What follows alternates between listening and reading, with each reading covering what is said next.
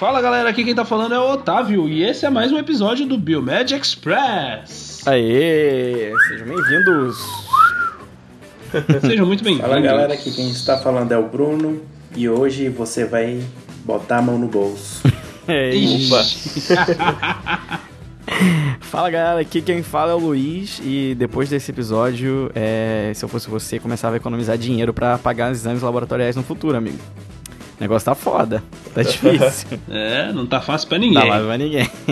Fala galera, aqui é o Rogério e hoje vocês vão saber por que biomédico é tão rico, gente. Só que não.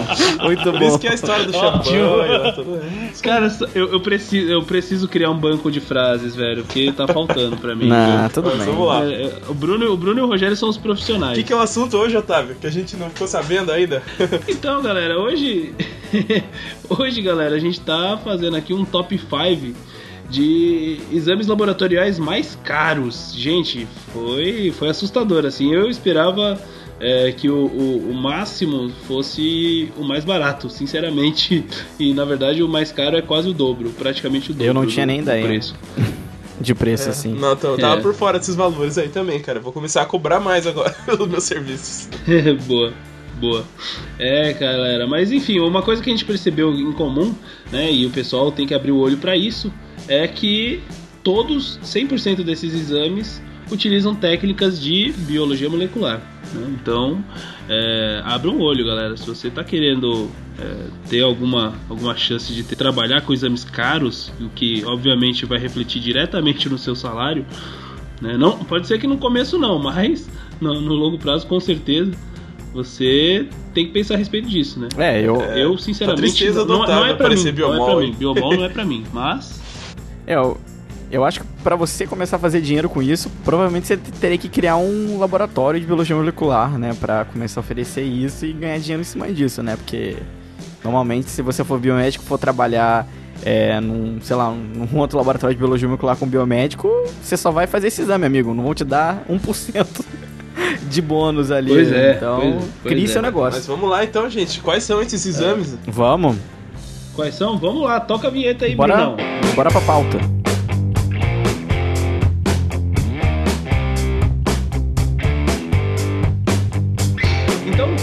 Lugar. Quem está lá no top 5, no 5 mesmo? Quem que é? Diga, diga, Otávio. É, é um, um exame que vai avaliar a, a síndrome de Marfan. Hum, Marfan, eh, síndrome de Marfan, ela é uma doença sistêmica eh, do tecido conectivo, caracterizada por uma combinação variável das manifestações cardiovascular, musculoesquelética, oftalmológica e pulmonar, ou seja, são as quatro, essas quatro características numa doença eh, numa doença só, né? Então, esses sintomas eles podem aparecer em qualquer idade e varia bastante de indivíduo para indivíduo, né? Inclusive dentro da mesma família. Na grande maioria dos casos, a a síndrome de Marfan ela é, ca- é causada por mutações no gene FBN1, no braço longo do cromossomo 15, região 2, banda 1, né? para ser bem específico. E a estratégia mais comum para o diagnóstico é fazer o sequenciamento, né? Uh, seguido também pela análise de deleção é, ou duplicação, que é a, a MP é a MLPA, né? Que é a, a multiplex, né, enfim, aquelas técnicas de, de biomol que eu não vou entrar em detalhes aqui. Mas, enfim, caso, caso esse sequenciamento não, não, não, não, não pegue a, a, a, enfim, a mutação, né? uhum. E é isso. Cara, quanto vocês acham que custa? Ó, sei lá, Ah, sei lá, cara. 5 Se- mil, 5 Baseando mil. no salário da galera, eu acho que deve custar uns milão, né? Milão, Milão e um Doritos. Milão, Doritos e um, um Guaravita. Ah, Um milho pan, né? Guaravita é coisa de carioca, hein? É, pô. Eu dava isso. No- Guaravita só tem no Rio. É. Mas é, galera, é, galera. Pelo menos, pelo menos umas 15 vezes mais do que isso aí que você tá falando. Quanto? Nossa. É. É, por volta dos 17 mil reais o cara vai ter que investir pra poder fazer um, um- uma, uma pesquisa de síndrome de Marfan. Nossa, cara. Certo?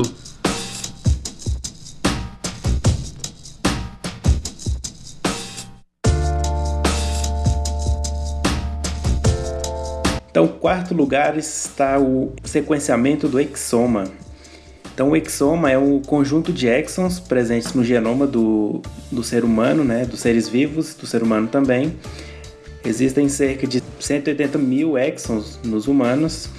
E então esse genoma humano né, tem cerca de 3 bilhões de pares de bases, né, ATCG, e é constituído por essas regiões gênicas e intergênicas, né, ou seja, entre os genes. Então, aproximadamente, a gente tem 22 mil genes e que são as, as informações do nosso DNA que vão produzir as proteínas, né? Então, o que é esse exon? Lá quando o RNA é produzido, ele tem que ser processado e umas partes que não são utilizadas, chamadas introns, vão ser removidas, deixando então só os exons que vão formar a molécula de RNA mensageiro maduro.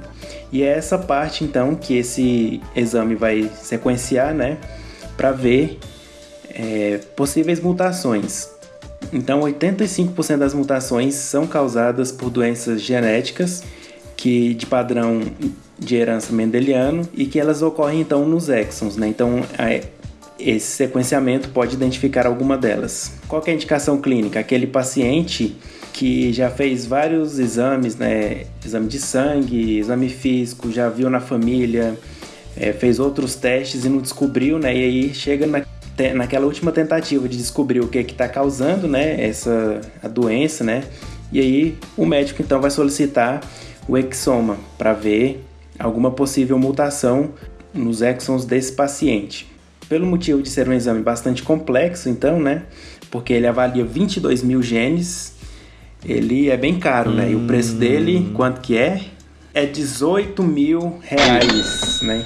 Quem quiser sequenciar o seu exoma vai pagar uma mínima quantia. Olha, eu achei, eu achei que esse ia ser o mais caro da lista também, assim como o Otávio é. tinha falado aí.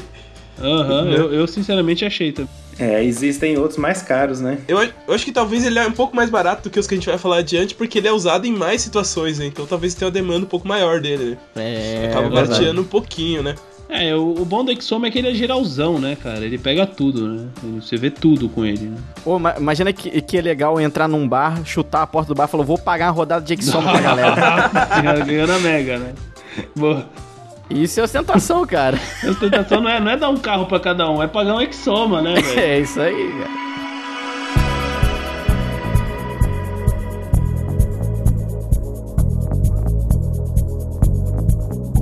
Bom, pessoal, em terceiro lugar, então, né, seguindo agora com a nossa lista, nós temos então a síndrome de Hubstein-Taib, né, especificamente do gene uh, CREB-BP, né, logo mais a gente vai falar sobre isso, né, o sequenciamento.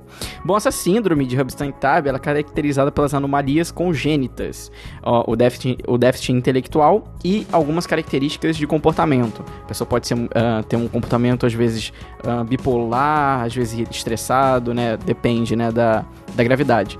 Também existem características de traços faciais, uh, alguns, algumas anomalias dos olhos e defeitos congênitos do coração, né? E incluindo também algumas anomalias da pele. A constipação intestinal também é um problema crônico entre esses pacientes, que podem até chegar a ter sobrepeso durante a infância tardia ou puberdade precoce, né? E em várias pesquisas observaram um maior risco de tumores, né? Sobretudo né, a leucemia uh, na infância, né? E o meningioma na idade adulta. Bom, então como é que, como é, que é feito isso, né? Quais são as causas, né? São microdeleções do cromossomo 16 e também mutações em outro gene, né, que é o EP300, né?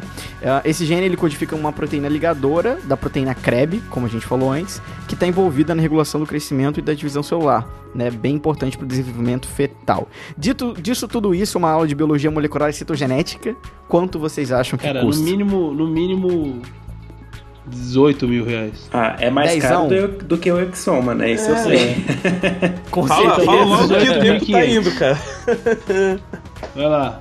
Olha, falar para vocês que para quem quiser fazer esse exame, né, que infelizmente tiver que uh, tá suspeitando dessa doença, custa 19 mil e 500 Lembrando reais. que todos esses valores que a gente passa são aproximados, né? Isso pode variar de acordo com o lugar isso. onde você vai fazer. Né? É, né? Mas isso a gente é. pegou uma média aí. Quase 20 é, mil, cara. Galera. Quase 20 mil reais. Praticamente 20 mil reais.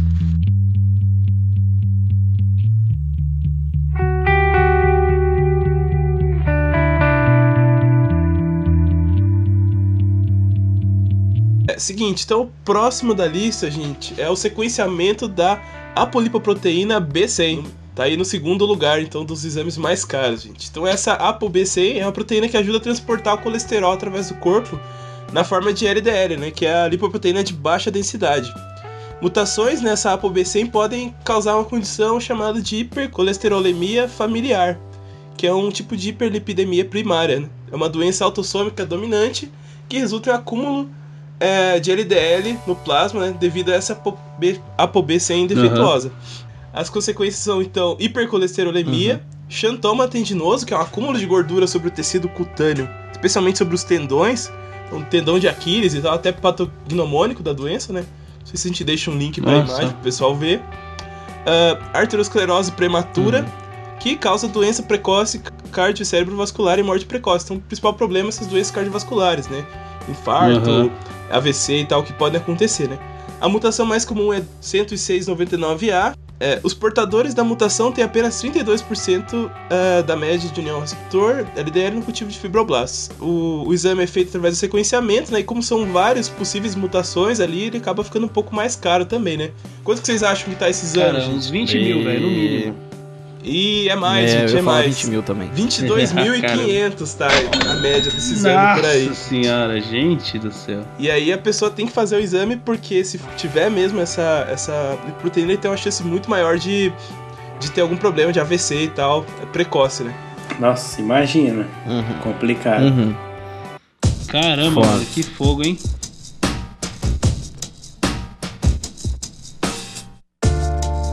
E o número 1 um para finalizar nossa gravação, temos que correr que está acabando o tempo.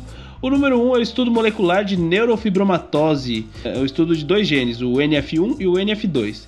Uh, basicamente, o NF1 ele se caracteriza pela aparição de manchas de café com leite ou neurofibromas múltiplos, dérmicos e problemas de aprendizagem. Uh, isso é menos comum, né? mas potencialmente uh, mais sério são as manifestações que incluem os neurofibromas plexiformes e gliomas ópticos. a maioria dos casos de NF1 eles apresentam novas mutações e isso é um baita de um problema, né? porque esses casos familiares eles tendem a ter uma única mutação do gene NF1 F1. E por essa razão é sempre oferecido uma análise conjunta, né? Que também é, oferece o sequenciamento do, do NF2 também, né?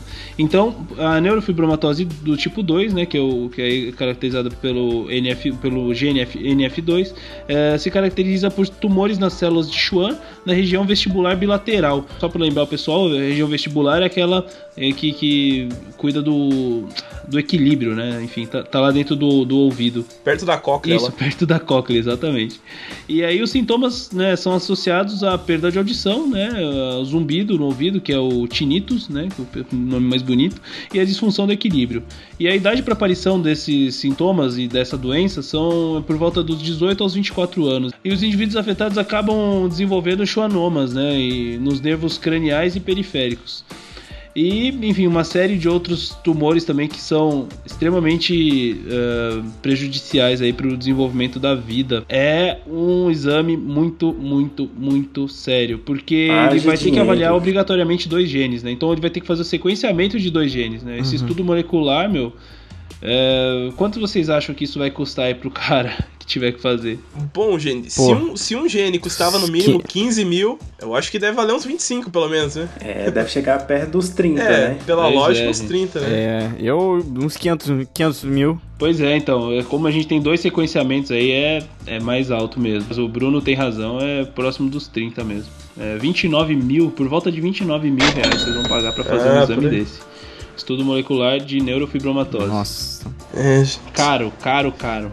Mas, aí, gente, o SUS cobre? É... Uhum. pois é, então essa é uma discussão que a gente até teve aqui antes da gravação, né? Eu acho, eu não sei, né? Mas eu acho que o SUS deve cobrir aí a maioria desses, desses é, exames, né? Mas a gente não, não dá pra gente se prolongar muito, tá acabando o tempo. Mas eu acredito que sim. Uhum. Né? Só, só um adendo é, que a gente acabou descobrindo aqui durante a gravação, que a síndrome de Marfan é uma suspeita que o, que o Michael Phelps tenha, né, essa síndrome, que é mostra um, um hum. alongamento dos membros superiores e inferiores, enfim, tem mais uma série de, é, de características, inclusive do rosto, enfim, que, que sugerem que ele tem a síndrome de Marfan. Isso né? aí. Então falou, galera. Tchau, tchau. Galera, não dá tempo de falar mais nada, a gente É, até queria que tempo. mais. Tá acabando, galera. Vamos dar tchau. Muito obrigado, esperando que vocês tenham gostado. E até a próxima, galera. Falou. Falou, tchau. É isso aí, Falou, tchau, pessoal. tchau. Até mais. Falou, Valeu, tchau. tchau.